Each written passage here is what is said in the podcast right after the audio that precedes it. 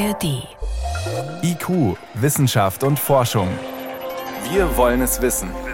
Ein Podcast von Bayern 2 in der ARD Audiothek. Heute mit Stefan Geier. Es ist ja schön, wenn wir immer mehr regenerativen Strom bekommen. Aus Wind, aus Sonne. Aber was ist eigentlich, wenn die Tage jetzt kürzer werden, wenn weniger Sonne da ist und dann auch mal längere Zeit Windflaute ist, also eine Woche oder sogar zwei? Auf dieses Szenario, das nennt man eine sogenannte Dunkelflaute, da muss man sich ja vorbereiten. Wir fragen heute, macht die Politik da eigentlich genug? Also sind wir wirklich gerüstet und ist unser Stromnetz fit genug dafür, damit unsere Industrie und auch wir zu Hause weiter genug Strom haben? Schauen wir uns erst das ganze Bild an. 44 Prozent des Stroms aus Deutschland sind letztes Jahr, 2022, aus solchen erneuerbaren Energieformen erzeugt worden. Das klingt ja gut. Ne? Ist umweltfreundlich, nachhaltig und dieser Anteil wird ja immer mehr. Aber wenn es jetzt im Winter ist, lange dunkel, weniger Solarenergie und dann auch noch der Wind längere Zeit ausfällt, wenn so eine Dunkelflaute herrscht, dann kann es sein, dass es ganz schnell problematisch wird. Und bevor ich gleich einen Experten fragen kann, welche Ideen gibt es da, um diese Probleme zu verhindern, da schaut Florian Falzeder erstmal auf dieses Phänomen Dunkelflaute. Es ist die größte Bewährungsprobe für die Energiewende. Und das liegt jetzt einfach und allein an der Natur der erneuerbaren Energien, die eben doch nicht immer zur Verfügung stehen. Sagt Thomas Hamacher, Professor für erneuerbare und nachhaltige Energiesysteme an der Technischen Universität München. Strom aus erneuerbaren Energiequellen kann also ausfallen durch Windstille und Dunkelheit. Wie also soll der Bedarf trotzdem gedeckt werden? Der wird nämlich ansteigen. Das liegt eben an der Elektromobilität, das liegt an Wärmepumpen, das liegt daran, dass wir auch Prozesswärme in der Industrie mit Strom bereitstellen werden. Und äh, es gibt ja da ganz viele einschlägige Untersuchungen, die ganz schnell Ergebnisse produzieren, wie dass wir im Jahr 2050 vielleicht doppelt so viel Strom verbrauchen wie heute. Zu Hause durch E-Autos oder elektrische Heizungen, aber auch in Handwerk und Industrie. Überall soll grüner, nachhaltiger Strom verbraucht werden, statt Gas, Kohle oder Öl. Wenn aber Sonne und Wind nicht genug liefern, dann braucht es Lösungen. Nummer eins: Der Strom muss von woanders herkommen, über gut ausgebaute Netze. Aber zu welchem Preis? Christian Rethans, Professor an der Technischen Universität Dresden. Das Netz muss irgendwann so ausgebaut werden, dass niemals abgeregelt wird. Und das bedeutet natürlich, dass durch solche Zeiten, Wind weht in der Nordsee, lokal kein Strom, das, was in wenigen Stunden des Jahres passiert, wir für wenige Stunden des Jahres das Netz extremst ausbauen müssen. Und das macht einfach keinen Sinn. Gut ausgebaute Stromnetze können Flaute nachts in Bayern mit Wind an der Nordsee ausgleichen, idealerweise auch in größerem Maßstab europaweit. Aber selbst mit gut ausgebauten Netzen, sagt Energiesystemforscher Thomas Hamacher, wir werden mit erneuerbaren Energien nie eine Lösung haben, die ich überall importieren kann, sondern ich werde immer besondere Lösungen haben, die von der Geografie abhängen. Heißt Wind- und Sonnenenergie, wo es geht, aber auch alle anderen Möglichkeiten nutzen. Geothermie. Im Großraum München zum Beispiel gibt es dafür viel Potenzial. Pumpspeicherkraftwerke und andere Energiespeicher können auch ihren Beitrag leisten. Es braucht aber, das zeigen alle Szenarien, einen Backup. Lösung Nummer drei. Es gibt halt eben, selbst wenn ich eine sehr, sehr hohe Durchdringung mit erneuerbaren Energien selbst auf einer europäischen Ebene habe, mit einem großen Netz, gibt es immer wieder Stunden und Tage, in denen weder der Strom aus der Windenergie kommt, noch aus der Photovoltaik. Und für diese Momente brauchen wir halt eben konventionelle Kraftwerke. Konventionell bedeutet, dass sie mit chemischen Energieträgern arbeiten. Das könnte natürlich dann in Zukunft auch Wasserstoff oder Biomasse oder was anderes sein. Diese Backup-Kraftwerke müssen in Zukunft flexibel und schnell einspringen können. Kohle und Kernkraft fallen hier durch, weil viel zu träge. Daher also Backup-Kraftwerke, dazu erneuerbare Energien, wo irgendwie möglich und bessere Stromnetze, am besten europaweit gedacht. Neben diesen drei Baustellen gibt es noch Lösungsansatz 4, die Verbraucher, also wir. Christian Riethans. Jetzt stellen wir uns zum Beispiel Elektroautos vor, die jetzt, weiß ich, man kommt abends nach Hause, steckt sein Auto ein, heute würde es sofort laden und wir gehen ins Haus, machen den Backofen an, Computer, Fernseher, was auch immer. Also wir produzieren eine große Abendspitze. Dann ist es natürlich ziemlich einfach zu verstehen, zu sagen, ja, dann sollte dieses Auto vielleicht lieber nachts laden und sollte dann am nächsten Morgen gefüllt zur Verfügung stehen. Nur stellt sich niemand nachts den Wecker und steht auf, um sein Auto zu laden. Das muss vollautomatisiert, großplattformmäßig passieren. Und da wäre ich einfach mal gespannt, wann irgendein Tech-Gigant sagt, das mache ich mal eben mit. Neben Amazon mit Alexa oder Google Home gibt es aber natürlich noch viele weitere Anbieter auf dem Markt. Wichtig ist, es braucht eine klare Richtung, eine politische Strategie, damit auch Wirtschaftsunternehmen sagen, es lohnt sich jetzt Lösungen auf den Markt zu bringen. Also wirklich eine Herausforderung fürs Stromnetz, so eine Dunkelflaute. Jetzt will die Bundesregierung bald eine neue Kraftwerksstrategie vorstellen. Was bedeutet das? Einfach gesagt, wir müssen uns überlegen, wie viele Kraftwerke brauchen wir bis 2030 eben für den Fall von so einer Dunkelflaute, falls dieser Strom ersetzt werden muss. Und wie gut nutzen wir auch die anderen Ideen, von denen wir jetzt schon ein paar gehört haben? Das kann ich mit Patrick Jochem diskutieren. Er leitet die Abteilung Energiesystemanalyse beim Deutschen Zentrum für Luft- und Raumfahrt in Stuttgart. Wie oft kommt das denn eigentlich vor, dass wir eine Dunkelflaute haben? Also, dass die Ingenieure, die schauen, dass das Stromnetz stabil bleibt, dass die wirklich ins Schwitzen kommen? Die Problematik an der Stelle ist, wenn Sie nach der Häufigkeit fragen, dass wir nicht wissen, inwiefern auch der Klimawandel vielleicht eben Einfluss auf den Wind haben kann, sodass wir eben auch da sagen, diese Häufigkeit, die wir bisher beobachtet haben, dass wir so ja, ein, zwei Dunkelflauten im Laufe des Winters haben, auch von 14 Tagen Dauer, dass die sich auch ändern könnten durch den Klimawandel. Und wie groß ist denn der Batzen, der da wegfällt, wenn man sich mal den gesamten Stromanteil vorstellt, den die Erneuerbaren dann erzeugen sollen über mehrere Tage, ein, zwei Wochen? Was fällt denn dann weg bei so einer Dunkelflaute? Das geht ja wahrscheinlich nicht auf Null. Durchaus ist es so, dass die Winderzeugung in Deutschland, insbesondere onshore, sehr nah auf Null runterfallen kann. Offshore sehen wir diese Dunkelflauten ja durchaus ein Stück weit seltener. Und daher fallen sie in der Regel auch nicht ganz auf Null runter.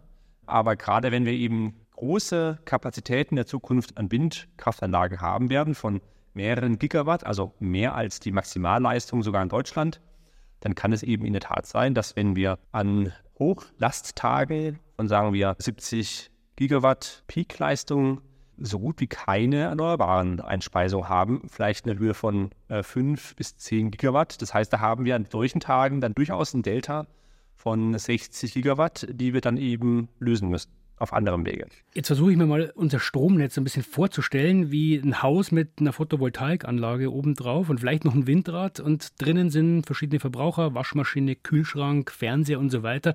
Ist kein Problem, solange die Dinger am Dach laufen. Aber wenn die aufhören, dann habe ich ein Problem. Spiegelt das ungefähr das gesamte Stromnetz wieder? Für uns ist ganz wichtig, die europäischen Systemgrenzen zu sehen weil dann eben sich auch die Winderzeugungsanlagen doch durchaus gut ergänzen. Beispielsweise die Winde in Spanien haben doch oft einen signifikant anderen Pattern wie zum Beispiel an der Nordsee. Das heißt, wenn an der einen Stelle der Wind weht, kann es sein, dass an der anderen Stelle Flaute ist und umgekehrt. Also ist schon eine gewisse Korrelation da, aber eben nicht 100 Prozent. Das heißt, das gleicht sich im europäischen System durchaus aus. Genau. Und dann, Ihr Beispiel finde ich auch gut. Wir sehen ja heute schon immer mehr Speicher im Haushalt, weil einfach man etwa 40 oder Frau 40 Cent pro Kilowattstunde Strom bezahlt vom Netz.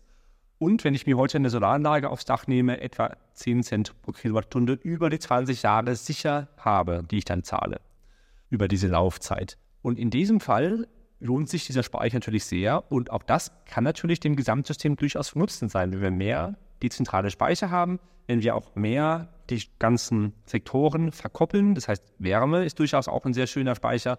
Wir haben natürlich auch die Kopplung mittlerweile mit dem Gasnetz, künftig wahrscheinlich auch mit dem Wasserstoffnetz.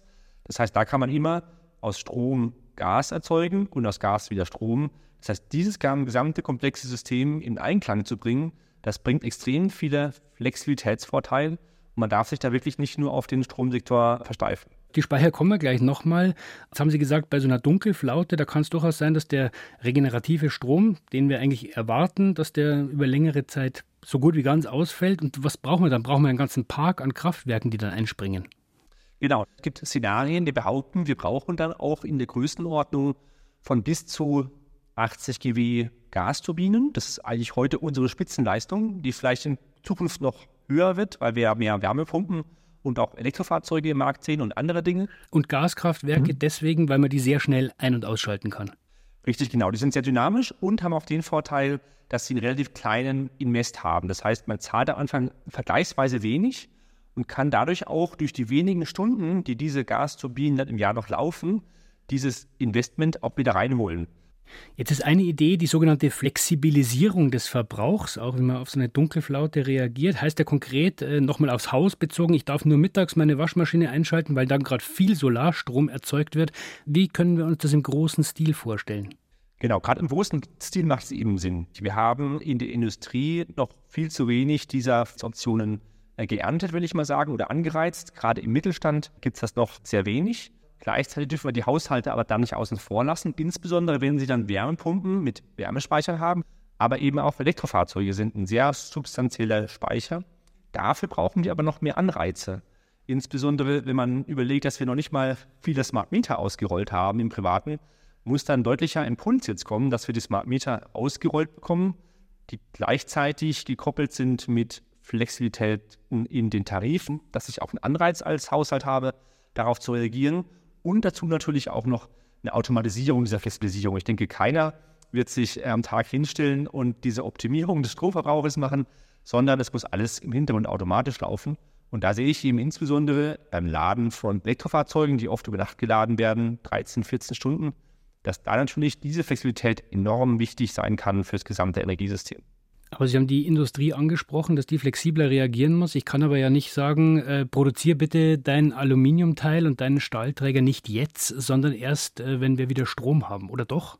Es gibt Prozesse, die sind sehr schwierig. Da sind wir auch in der Forschung relativ am Anfang. Aber gerade Aluminium ist ja ein Prozess, den ich sehr schwierig steuern kann. Ich kann dort aber auch schon ein Stück weit flexibilisieren. Das heißt, heute habe ich dort sowieso schon Pausen, die ich bisher zu wenig nach dem Strompreis richte. Und gerade solche Prozesse, die parallel laufen und Leerlaufzeiten haben, die eben entsprechend dann des Strompreises auszurichten, das wäre natürlich ideal. Jetzt haben wir schon mehrfach gehört, dass Speicher eine große Rolle spielen. Da haben wir noch viel zu wenig Speicherkapazität im Moment.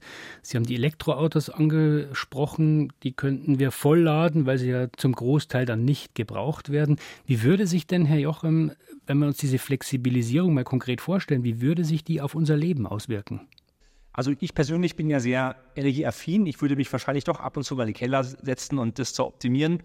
Aber die große Masse, die wird wahrscheinlich davon gar nicht viel merken. Das wird automatisch ablaufen und insbesondere diese großen Verbraucher wie Wärmepumpe und auch das Elektrofahrzeug betreffen, da gibt es eine große Flexibilisierung, die ich gar nicht merke. Ne? Diese Wärmepuffer, die ich in dem Speicher habe, der merkt gar nicht, wenn ich den einmal in der Dunkelflaute ein Stück weit äh, tiefer nehme, die Gesamttemperatur, oder eben auch das Auto von dem Füllstand der Batterie über Wochen hinweg vielleicht auch ein bisschen, bisschen tiefer nehme.